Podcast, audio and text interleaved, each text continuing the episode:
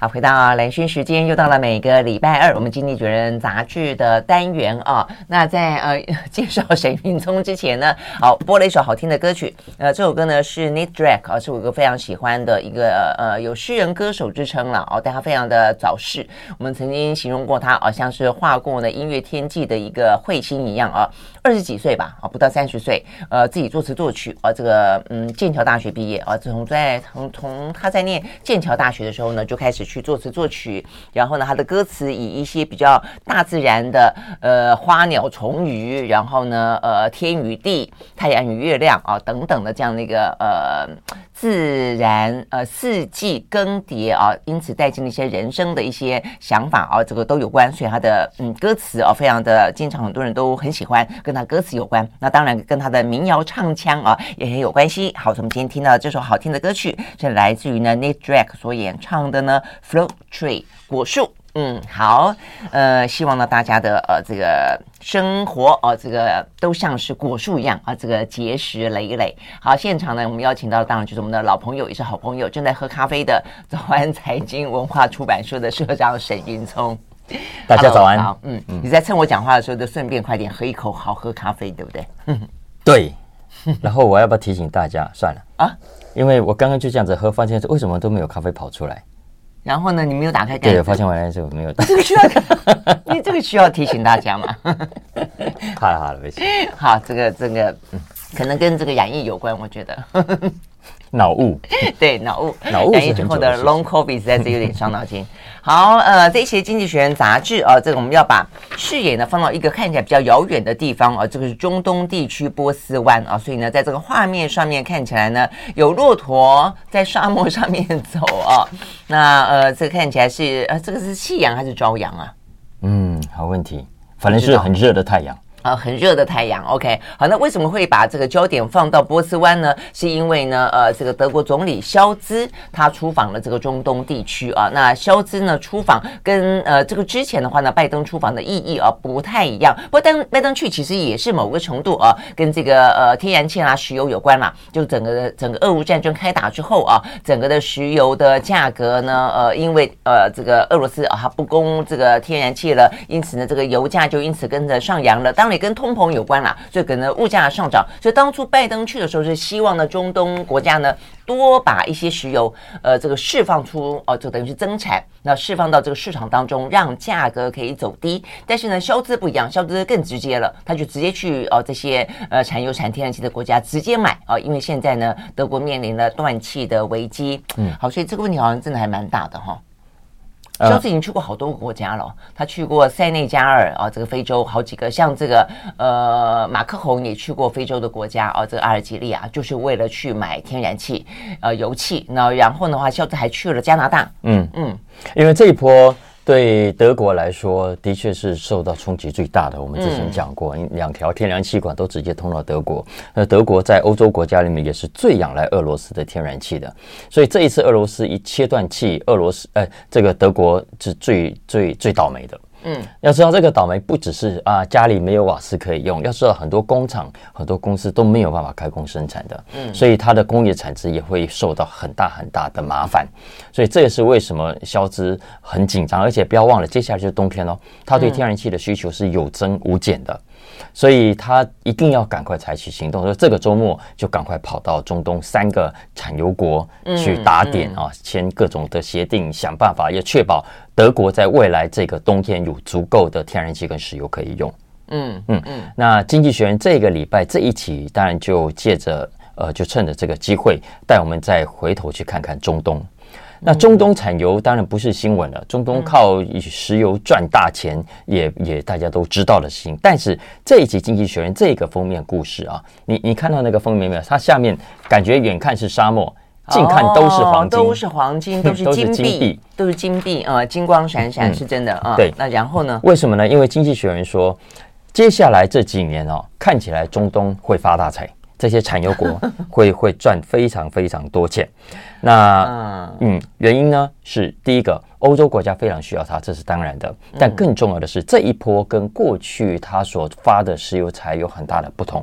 嗯哼，第一个最大的不同是，这一次呢，中东这些产油国已经 re-engineer 了，已经重新改造过了。嗯哼，为什么要改造呢？就是因为过去你欧洲、美国这些国家都一样，一边要用你的油，一边都要骂你；一边需要你的油，一边又说啊，你造成高度的污染，对不对？然后三不五时，因为你这个不听话，那个不听话，还给你搞制裁。嗯，所以过去这十几年来，很多的中东国家已经很头痛，所以我们想办法呢，他一定要来改善他的石油产业。嗯啊，所以很积极的扩大他们的资本投资，嗯，要改善过程中的污染，然后要增加他们的效率啊，等等的。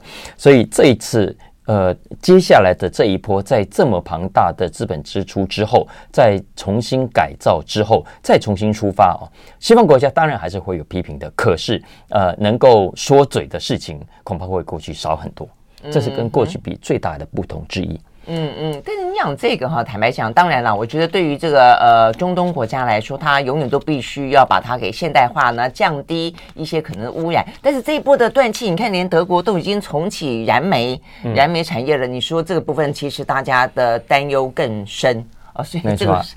对啊，所以说你再把这个指呃指头指向这个中东地区，可能也就没那么呃现在了眼前了。不过就长期来看的话，当然我觉得危危机时刻真的也管不了那么多了。所以你看拜登，你刚刚讲拜登也去，马克龙也去，现在肖兹也只好跑去。因为之前把中东形容跟骂成什么样子，结果现在都还是得乖乖的过去。对啊，对啊，拜登跟那个沙乌地阿拉伯的王储不是尴尬到说呃以疫情为由，嗯，就只能够碰手肘嘛，啊打招呼，对。没错，所以，嗯所以，呃，再加上第二个很重要的原因是，经济学人说，现在的中东国家已经为自己找到新的在地缘政治上的政治定位。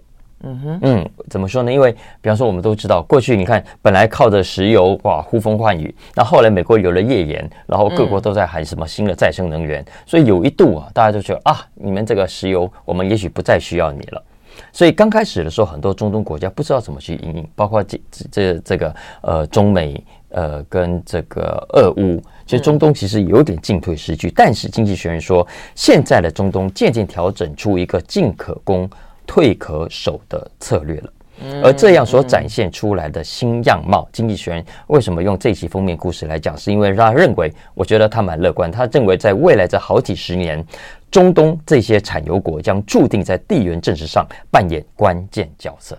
嗯哼，OK，我们休息再回来啊，继续聊怎么样的一个新的关键角色，因为真的很蛮不一样了哦。因为过去呢，美国之所以这么重视中东，跟它的呃石油是真的呃有关系的啊。但是呢，自从美国有了页岩油之后，突然间好像中东就不重不重要了啊。所以我会知道这个全世界不重要，现在知道还是重要。对，我就说全世界的整个的话语权啊，坦白讲，跟大家的呃媒体焦点真的是经常是以美国的话语权跟美国哦所重视的事情为为主啦。所以，当他把中东看得很重要的时候，突然之间啊，所有的呃事情好像都围绕着啊这个中东啊这个地方就非常的不稳定，大家就放大了呃眼睛去看这个中东，突然之间好像就销声匿迹了啊。但事实上确实是它依旧有它的重要性。但这个时候呢，重新回到世界舞台，呃，它的一些角色啊出现了一些变化了啦啊。所以我们休息了，再回到现场。I like 103，I like 3好，回到蓝轩时间，继续和沈云聪来聊这一期的《经济学人》杂志啊，这个波湾。然后你打你喝咖啡的时候，记得打开盖子哈。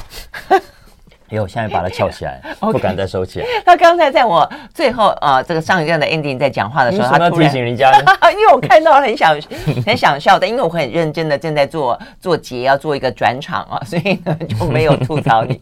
但是刚才觉得忍不住，还是觉得很好笑。好，我们要聊那个中东地区啊，它的重新回到世界舞台当中，它的新的战略角色有什么样不一样啊？那这个《经济学人》杂志怎么看待它？嗯，看这一次的俄乌战争真的是逆转了中东的命运。嗯嗯，其实在这之前，就是我们刚刚讲的，中东其实有点进退失据。可是经过这一战之后，大家发现中东至少在未来这段时间还是非常重要的。你不可以想骂他就骂他，想修理他就修理他，你还是回去乖乖的跟他交朋友啊。嗯，所以除了我们刚刚讲的这一次肖志去参访的三个国家——凯达、阿联跟沙乌地阿拉伯之外，如果再加上巴林，也是在波斯湾区，还有科威特。一些阿曼啊，阿曼就在比较下方那里。这六个国家看起来会成为未来欧洲的能源父母。嗯，我一点都不夸张，因为这六个国家会在未来五年，根据经济学人说，赚进三点五兆美金。这嗯，你想想看，他们赚进这么多的钱，他们未来不会再笨笨的，都只是拿去买超跑啦，拿去美国挥霍啊，而是他们回过头会去增加他们的资本支出，让专有的过程更少污染，成本更便宜。嗯哼，经济学人这边说，他们的终极目标是要把产能从目前的每天一千三百万桶拉高到每天一千六百万桶。嗯，特别是凯达，你看小小的啊。啊、呃，对，马上世界杯足球赛就要在凯达举行了。Oh, OK，嗯，非常有野心，因为他们有说要成为这个，呃，天然气界的台湾台积电。哦、oh，这样，好吗意思是说、嗯，这个产业要成为它未来呃重要的外销收入，所以它现在正在大幅扩张它的北方油田计划、嗯、（North Field Project） 啊。那如果成功的话，它到时候在全球的天然气市占率将会相当于二零二一年的三分之一。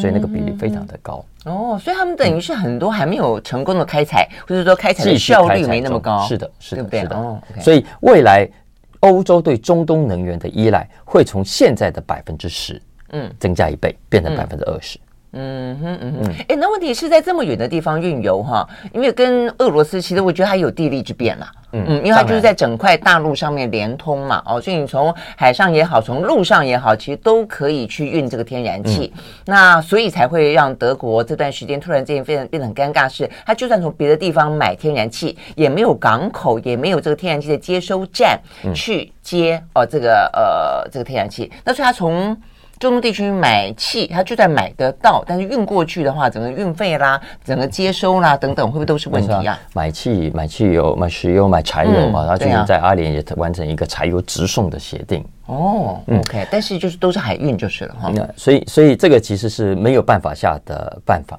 嗯啊，所以这也是让中东国家呃现在看到了，诶，在国际上他们还是有自己的位置的。所以这些西方国家。也许不再像过去那么觉得好吧，我就得听你的话哦。嗯，所以现在经济学人这边点出另外一件事情啊，他说不只是我们刚刚讲的波斯湾区这六个国家，你如果往北走啊，你会看到伊朗在过去这段时间来一直在慢慢的布局，嗯嗯，然后包括伊拉克、黎巴嫩、叙利亚。所以二零二零年的时候，两年前，其实我们因为忙在了疫情，都没有特别去谈到以色列跟几个阿拉伯国阿拉伯国家签署了一个阿伯拉罕协议。嗯，阿伯拉罕协议啊，也就是还有埃及等等，所以接下来要扩大他们之间的经贸、投资跟外交关系。嗯，其实以前你看以色列人是不可以去到杜拜的，现在现在现在有一些有人已经可以去了，而且去了还蛮频繁的。所以意思是说，你像目前沙乌地阿拉伯跟约旦都还没有加入这个阿伯拉罕协议，因为有以色列人嘛，对吧？这个天敌啊。嗯，但是如果有一天他们愿意放下自己过去的宗教。之间的冲突而愿意加入的话，那么未来这些国家在地缘政治上的影响力可就非常非常的惊人。嗯嗯，你想想，沙乌地阿拉伯今年的经济成长率是百分之七点六，哎，嗯，所以如果接下来欧美的金融风暴没有，呃，欧美这个能源风暴没有好好的处理，你想想看，印度啦，呃，中东啦，这几个新兴国家的崛起，它其实慢慢的就会让西方国家的影响力受到了冲击。所以经济学这个最后的结论是说，他说很明显的，接下来一段很长的时间，波斯湾区的产油国，甚至整个中东会越来越重要。嗯哼嗯哼，那所以呢，如果说俄乌战争继续的开打下去的话呢，那如果说俄乌战争不会俄乌突然喊停吗？你觉得这个可能吗？但是不是重点也在于说，它就算停，但是有了这段时间的这种呃断气的危机，对不对？我相信它呃就是要去做一个分散。我只是在想说，呃，这个接下来的话呢，因为中东地区当初是因为产油，大家都需要它的油的关系，所以呢，它的一些行经的这个运输的路线、海线等等都是非常。关键的有它的战略意义在，嗯，哦，所以我觉得接下来行经，现在整个的呃气候变迁也好，地缘政治也好，我觉得都那么的紧张哈，所以呢，未来如果说像是再出现那种什么长荣的呃什么货运在什么卡湾啊，或什么之类的，你会觉得 为什么呃什么海盗猖獗啦，哦，或者哪一个地缘政治又掐掐紧了哪一个呃海湾的话，会不会问题也来的啊很凶险的感觉？嗯。不过无论如何了啊，呃，希望不要有更严重的擦枪走火的状况啊。嗯、但就呃撇开那些事件，其实就长长期的地缘政治的发展来说，中东经过这一波之后，他慢慢我觉得那个自信又起来了，又觉得说，嗯，老子还是很重要的。所以你看很，很、欸、也的确是国际金融市场又开始对它恢复信心了。所以杜拜，他这一期经济学有一篇讲杜拜，大家知道吗？杜拜啊，今年全球股市都跌，杜拜反而逆涨百分之九。嗯嗯，据预计今年杜拜会增加四千个百万富翁。就要自己生出来的，还有外面跑进去的，为什么？因为又开始对你有信心，又开始觉得说，哎，你不错不错，这小这这个地方未来是是有行情的。嗯嗯，OK，好，所以我觉得中东地区的新经济啊，蛮值得期待的。就等于是重新呃靠这个石油赚大钱之后，他要怎么样去打造他们呢？成为一个什么样不一样的经济体？OK，我们休息，回到现场。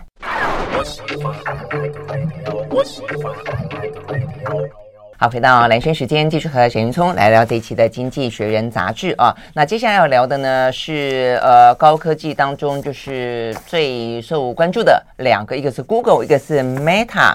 讲到说谁来挑战他们两个的广告霸业？嗯，有人要来挑战了吗？是的，是的，太好了。这一期的，对对对，我就知道大快人心的，真的是嗯，嗯，那个这一期的 Business 头条讲的就是蓝轩刚刚讲的，谁来挑战 Google？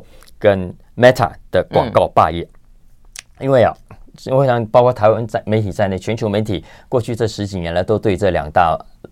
龙头恨到牙痒的，真的真的。那其他国家还会试着说政府出面啊，来想办法呢，让这两个大的赚饱饱的呃这个跨国企业能够付出一些代价，嗯、不管比方说付钱跟这个新闻媒体呃买一些呃这个 content 等等。嗯、台湾就是连动都不动，嗯，没错、嗯，真的是很糟糕。没错，所以如果很气呢，这篇文章也许可以帮你消消气。好，好。好，因为这篇文章就说，现在 Google 跟 Meta 总共加起来这个三千亿的这个霸业啊，正在 under attack 啊，正在遭受攻击。被谁攻击呢？四家公司。嗯哼，第一是我们之前聊过的 TikTok。嗯，OK，TikTok 崛起不是新闻，它当然现在规模还不是那么大，可是欧美年轻人已经不玩 FB，甚至连 IG 都不玩。嗯嗯，那现在都在跑在，这都跑在封 TikTok，这是为什么祖克伯这么紧张？据说他最近一场法说会上啊，就五度提到 TikTok。嗯嗯嗯，所以所以他们也开始在做短影片，但是好像这个呃效果就是没有 TikTok 好。对对，他是很努力的推，就结果推到我们这些在还在用 FB 的老。老先生、老太太 是吗？所以你有开始录短影片吗？没有，就偶尔会看到。我哦，你会看到，OK OK、嗯。然后呃，所以 TikTok 它预计啊，今年的全球营收会高达一百一十亿美金，不能叫高达，嗯、会达到一百一十亿美金啊。嗯、那预计二零二四年会超过两百亿美金。嗯，那这个数字我觉得是非常有可能达到的，以它现在的这个受欢迎的程度。那有些人可能会说啊，TikTok 它有中国背景啊，未来可以想办法用政策上把它做掉哈。嗯，但你就算是这样好了，还有另外三个重要的挑战者，那个都是美国自己的强敌。嗯，第一个是 Amazon。嗯哼，你看 Amazon，我们知道它本来就是包山包海各种的业务都有，然后它做运动也做得很成功。那过去它其实在广告上没有很积极，可是大概六七年前开始要积极投入的时候。这些没有，当时的市占率没有很高。经济学人说，六年前刚开始的时候，市占率全球这数位广告只有百分之一。嗯，你看 Amazon 这么大的公司，嗯、结果在广告它是一个小咖，嗯、远远不不如 Meta 跟 Google。嗯，但是六年后的今天，他预计它在全球市占率会高达百分之七了。嗯，好，你会说啊，企业还是个位数，哎，但是要知道，它是在短短的几年之内做到的。嗯，而且经济学人这一期他其实很乐观的预估。呃，再过几年，可能是五年之内，他认为可能 Amazon 的广告数位广告收入会超过 Meta。哦，真的啊？他到底哪里在收数位广告啊？他做的比较多的是云端。嗯哼，是云端哦，多了。他底下快，他的商品网页啊，快递啊，他的商品网页可不可以做广告？电商可以啊。他像 Amazon Prime，Amazon Prime 还有影片。哦这影片可不可以当，比如当个广告？而且不要忘了，对 Amazon 来说，这些都是他自己的数据，他并不是说啊，其他的叶子你也透过 FB 帮你转，你透过 Google 的平台帮你转，找到你你的数据，他数据都是我自己的，都是他自己的消费者，消费者买过什么东西，住在哪里，花多少钱，所得怎么样，性别如何，他都一清二楚，所以他有自己的数据，他要去投放广告，也一定会比。第二手透过，但是因为你投放在哪里呢？因为我们会讲到说，Google 跟 Meta 之所以会有那么多广告收入，是因为它有平台嘛。嗯，啊，在平台上面的话呢，它才会需要去很多人要为了这个平台去吸引到你看平台那么多的人，所以呢，大家要去吸引这些人去购买他们的商品，他们才需要到这两个平台上面去投放广告。嗯哼。那所以呃，我们都没有注意到 Amazon 有自己的平台，因为我们在台湾呢，因为我们在台湾。对，其实在美国，你现在几乎，哎，你不要忘了，Amazon 还有那个那个 Alexa。还有那个家里有办那个，有对对对，那个家用的小电呃小电器，呃等于是人工智慧啦啊。是，所以那个他所收集到的数据，以及他到到时候可以利用来播放广告的潜力是是，你很难去想象。是那个之前我们有谈到过，但是还没有就是可能台湾这个比较没有做它相关的商品，所以没有这种感觉。哎，没错，但但投放广告中，对我想你的。在美国的听众一定就可以完全理解 Amazon 为什么实力可以这么的强大。OK，好，还有呢？再来第二个是这个微软，微软，微软有没有搞错？什么 Window 吗？呃，哎，它的搜寻引擎叫 Bing 啊，Bing 可能还没有那么市占率可能还是低，但是因为这数位广告市场还是够大，所以它其实整个业绩也是很厉害。不要忘了，微软还买下了 LinkedIn。啊，LinkedIn，OK，它在整个的职场啦，是，对对对，职场非常这个这个这个平台在职场上面很受欢迎，没错。然后它今年的整个广告营收会占全球的百分之二，嗯，这百分之二看起来还是低，没错了啊。但是待会我们会讲，它如果跟其他几个加加起来，它已经慢慢的已经在吃掉呃刚刚讲的 Meta 跟 Google 很大的市场了。但即便是百分之二，都比很多很有名的品牌都要来的大了。比方说我们之前讲的 Twitter。其实 Twitter 的广告营收都不如它的多，来的多。而且不要忘了，大家记得吗？之前 Netflix 我们说它要开始要收广告，因为发现光靠定费活不下去。嗯，就是它的广告跟谁合作？就是跟微软合作。嗯啊，所以微软也是另外一个不可忽略的竞争对手。嗯，最后当然就是 Apple 了。嗯嗯，我们之前已经讲过，Apple 它一直在打造它的生态链啊。哎，要知道全球现在流通中的 Apple 手机、Apple 的电脑、Apple 的设备跟器材是动辄几十亿的。嗯，所以它同样有它自己的数据，它同样有掌握自己可以要的客户。嗯，所以你可以想想看，在它这个生态链底下，它可以做多少生意？所以目前为止，虽然 Apple 的广告收入还不算很多，因为它之前其实也是也打骂别人做广告嘛。嗯，对啊，所以它现在。也开始要介入之后，但是你可以想象，以他目前所拥有的呃各种设备跟数据的实力，他未来一定会是 Google 跟跟 Meta 的眼中强敌。嗯嗯。然后他说，呃，经纪人就说啊，你看 Amazon 有自己的零售跟云端客户，Apple 有自己的手机客户，微软有自己的浏览器跟社群媒体，完全不用靠 Google 跟 FB 的演算法的限制。嗯嗯，而且搞不好他们自己的这个数据还比 FB 啊这个还要来更更强。嗯，好，我就举个例子，他说像 Apple，Apple 他说未来要在那个地图上也卖广告。嗯哼，对，他最清楚你们谁去了哪里，然后如果你有绑定 Apple Pay，他连你的消费形态、消费能力可能都知道。嗯哼，像一一开车到中广附近，哦，推荐你这家餐厅。啊，跟你说那边有一家你喜欢买买衣服、嗯、哦，那边有一家什么什么卖服装的，你可以去逛逛之类的啊。嗯、所以这个是未来这几家经济学人说会对 Amazon 跟 Meta 造成威胁的广告霸主。那、嗯、哦对，对还有 Google 跟 Meta，对对对对，Google，而且不要忘了，他说对，还有未来我们看电视的习惯都在改变。嗯哼，所以透过手机看电视，透过电脑看电视，嗯、所以呢，数位广告当然也就会更更有搞头，而且广告的投放也会更加的精准。嗯嗯，OK，所以我们通常以前会比较理解这个呃，Meta 也就是所谓的脸书啦，跟它旗下的这个 YouTube 等等，嗯、还有呢呃，这个 Google 的搜寻引擎，是因为他们有平台哦。我们说有人潮就有钱潮，也常把它呃这个平台上面哦，就大家就会去下广告。所以现在听起来，其实所有的人当他的所有的公司哦，这个大公司，当他手上有人潮的时候，嗯。他们都很想去变现，哈，是，而且老实说，我都觉得我身为优势，我都想尽尽量的摆脱脸书啊，我他们的在这，因为现在脸书的广告很烦呢。是没错啊，是没错啊，不，尤其是他们实在太太寡占了啦，嗯、哦。但是呢，呃，其他的这几家，坦白讲，你要说寡占，也也是也是寡占啊，就从两家寡占变得可能五六家寡占。这些呢，原本就是在这个跨国的帝国当中，呃，这个就是目前看起来攻城略地，所以每一个跟每一个呢，都越来越想要去进足到跨足到另外一个领域当中、嗯嗯、哦，所以每一个的生态圈。未来的相似度可能会越来越高哦，所以呢，彼此之间的竞争也会越来越激烈。OK，我们休息了，回到现场。I like 103, I like radio. 好，回到蓝轩时间，继续和沈云聪来聊这一期的《经济学人》杂志啊。OK，好，那聊完了跟这些高科技啊，这些跨国的啊最具有话题性的这些妈妈股啊有关的话题之后，来聊聊比较传统一点点的制造业啊。这个制造业讲到说，现在目前的话，全球的制造业，呃，冬天已经降临。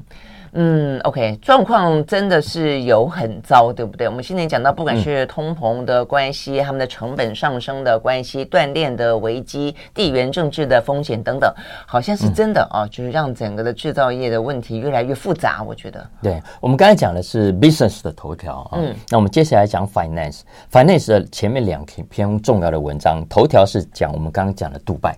嗯、啊，杜拜股市今年逆势上涨，他有跟大家讲一下最新的这个状况。嗯，再来第二篇，其实就讲的全球制造业了。嗯嗯，因为全球制造业我们都知道，在过去疫情期间大爆发嘛。嗯，那但是今年以来，尤其接下来这几个月，我想包括台湾很多的企业都已经感受到市场突然变冷了，订单突然变少了。那我觉得这是一个非常值得注意的现象。那如果大家关注的话，可以去看一下这一期的这篇文章，嗯，他会帮大家分析一下这一波的整个制造业的订单冷掉背后的几个重要的原因哈。首先当然是跟疫情期间大爆发，现在整个到解除之后有关了，嗯，因为大家知道疫情期间全球啊整个制造业创造出十六兆的产值，它占全球 GDP 的比率也创下过去这二十年来的新高。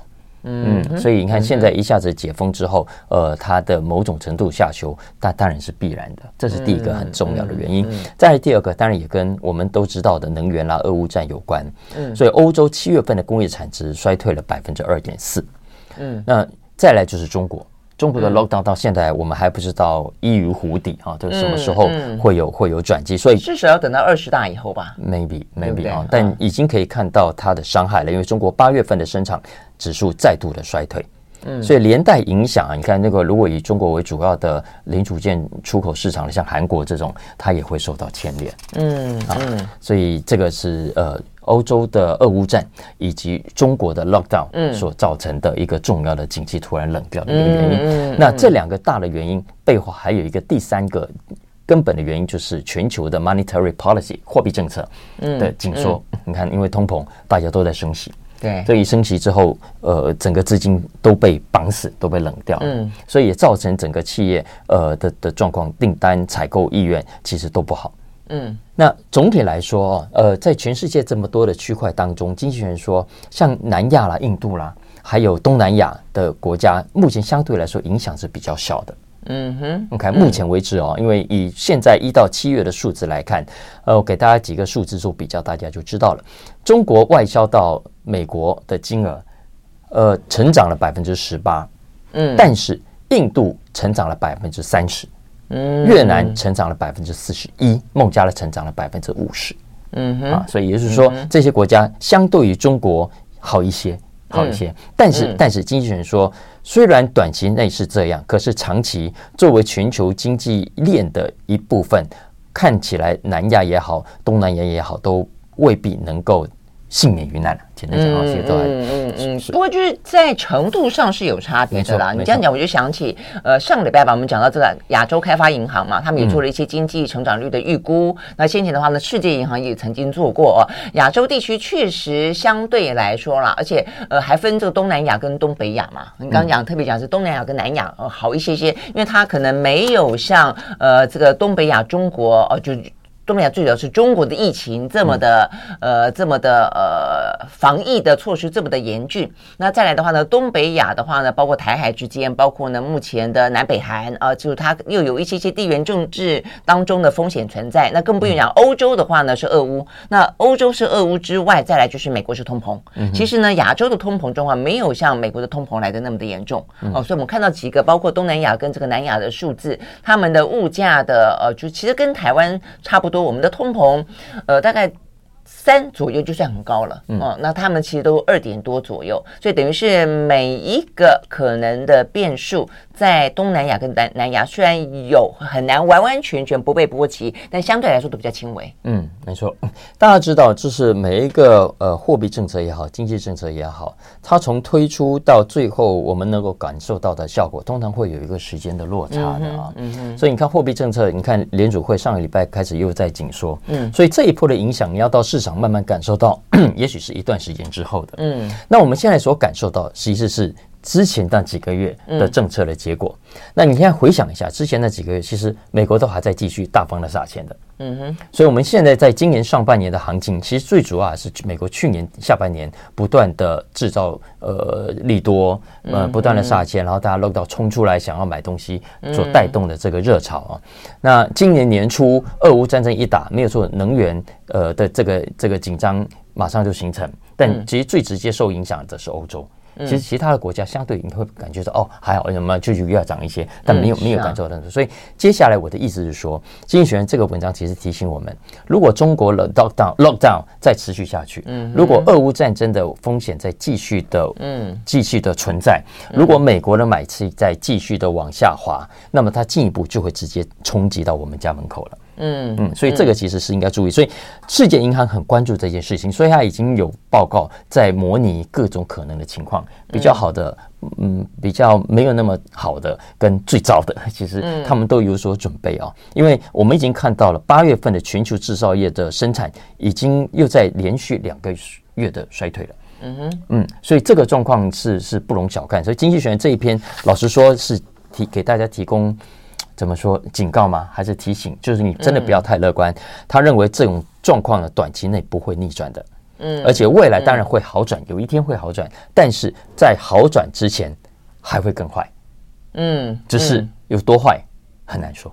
嗯嗯，等于现在还没有到达谷底就是了。嗯，尤其是台湾处在这个亚洲地区，可能觉得说啊，好像没有像欧美国家来的这么的呃冷风嗖嗖。但我昨天也还看到那个《金融时报》有一个报道，讲到说呢，台湾已经呃很久没有这样子的一个状况，就是在过去的十六年来吧，哦，就是说呢是最常被一百多个国家企业被问到说，你觉得哪里有风险？台湾被他们主动列为呃认为说呢具有风风险啊的状况，就是说对他们来说，台海状况已经成为一个他们投资或者他们一些呃设厂等等的风险了啦。那所以如果是这样的话呢，如果这个风险持续下去的话，我觉得下一步我们可能就必须要去担心会不会呃减少投资啦，会不会呢决定把厂房移出啦，会不会在产业链里面呢呃来做任何的调整啦，会不会觉得呢要跟美国一样开始呢进行自主的呃这个经济战略了？我想这一部分也都是啊、呃，这个我们讲到那么复杂的。嗯，这个制造业的寒冬来临哦，当中的一环，对台湾来说，某些因素可能会比别的国家来的更加的加码。我们休息再回来现场。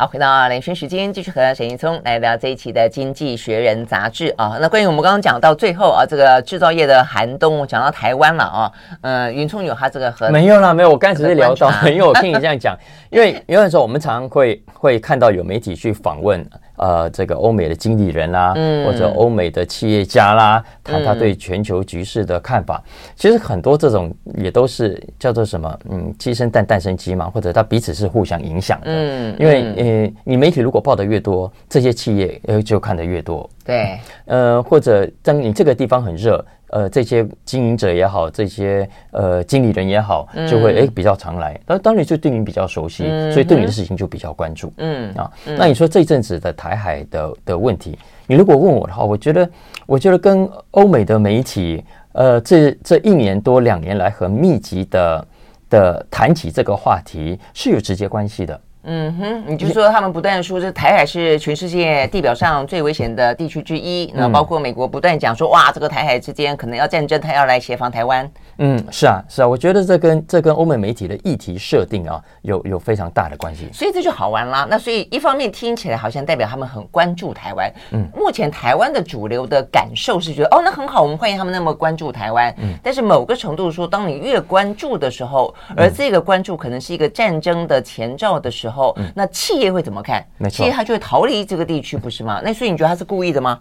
呃，所以，所以我我常常提醒大家哈，就是呃，资讯也是战争工具的一环。嗯，如果你现在觉得中国跟美国在战争，你就应该要假设，现在从美国放出来的、从中国放出来的消息，都是他们资讯战的一部分。嗯，所以你自己在解读的时候，你自己要要要理解这个基本出发点啊。其实不是只有现在的中美科技战啊、中美网络战啊、呃、中美的经济战有这样的现象。其实我们回推到十几二十年前，从货币战争开始就已经是这样子了。嗯，所以你常常就看到美国就会制造出各种的议题、各种的新闻，说哦，你这个中国人民币被操弄，呃，币值过低，你应该要升值。嗯，三不是八八八，所以你去调查所有的经理人、所有的企业家都告诉你，哦，人民币被被低估。那、嗯、这其实就是资讯战的一部分。当然，我们也都，如果这个货币有没有被低估，其实是有很基本的方法可以算出来的，并不是你说它低估就被低估的啊。嗯。所以现在我们回头看台海的问题，我我认为也是可以从这个角度上去思考。呃，不见得美国讲的都对，也不见得中国讲的都对。那其实你两边，我的我的意思是说，我们身为我们是当事人还是旁观者？突然突然迷惑起来了，像个旁观者的当事人。对，明明就是感觉起来就是在暴风的正中央，但是我们却像是那种无风无雨的暴风眼一样，很特别啊。不过我觉得云总讲这个事实上也是我们刚刚要聊的时候想要特别提醒的了啊。就像是你刚刚讲到说，过去在讲到说呃人民币的状况，过去在讲日本也是一样啊。你说他把它塑造成一个哇，这个日本呢，这个野心勃勃，即将成为这个呃世界第一。那当然了，日本也有一些企图心哦，但有没有到那么的危险，然后到这种很可能未来啊，可能必须要特别提高警觉，未必哦。但是所以。就变成说，呃，某些事实再加上更多的一些言语上的，或者是说资讯上的形塑，它会呃影响到另外一个不同的商业版版图。那这个部分对台湾来说是利是弊啊？可能就不是说他在外交上面给你援助，但他可能在经济上面当中让你孤立。我觉得这部分其实是我们必须要去看待的啦。哦，好，那最后我们要看这个保时捷。啊，保时捷要 IPO 啊！对对对对，最最后一点时间聊个比较轻松好玩的，因为反正买不起保时捷嘛。是啊，来买一下保时捷股票怎么样？哎，你这样讲，我都我都没有注意到，所以它那么那么知名的品牌竟然没有 IPO 哦。呃，对，它是二零一二年被并入福斯汽车集团。嗯哼，然后它在福斯汽车集团底下，它虽然整个产量的占比很低，它一年大概只生产三十万台。嗯，福斯集团一年是生产八百六十万台。嗯，所以它的产量大概只有福斯的零头而已啊。嗯嗯，那人家是精品啊。对，没错。所以呢，在福斯整个集团的获利当中，赚到的钱当中呢，其实有高达四分之一就是来自于保时捷的贡献。嗯，对嘛？你看人家虽然东西少少，卖的贵贵啊。哎，没错。所以呃，所以这一次为什么这一次的 IPO 大家会有很多的话题啊？包括呃，我在节目上也，我在之前在 Podcast 也也也讲过两次了，因为第一个。要知道，现在整个欧洲市场是很冷的，嗯，然后难得都很需要有新的话题，因为冷嘛，所以 IPO 都很少。你看，美国今年已经连续两百多天没有五千万美金规模以上的 IPO 了，嗯啊，所以难得有一个规模这么大的，多大呢？它现在按照它股价推估，可能七八十欧元嘛，啊，所以整个保时捷的市值会高达大概七百五十亿到八百亿的欧元，嗯嗯，再来第二个。就是刚刚讲保时捷，它不是普通的公司啊，它历史这么久，品牌这么的精品，对不对？然后也这么的赚钱，所以这么赚钱的公司要 IPO，大家要不要抢？要。嗯。再来，他们也很聪明，他们也制造出各种的话题啊，比方说，哎，大家知道那个保时捷总共发行股数是多少吗？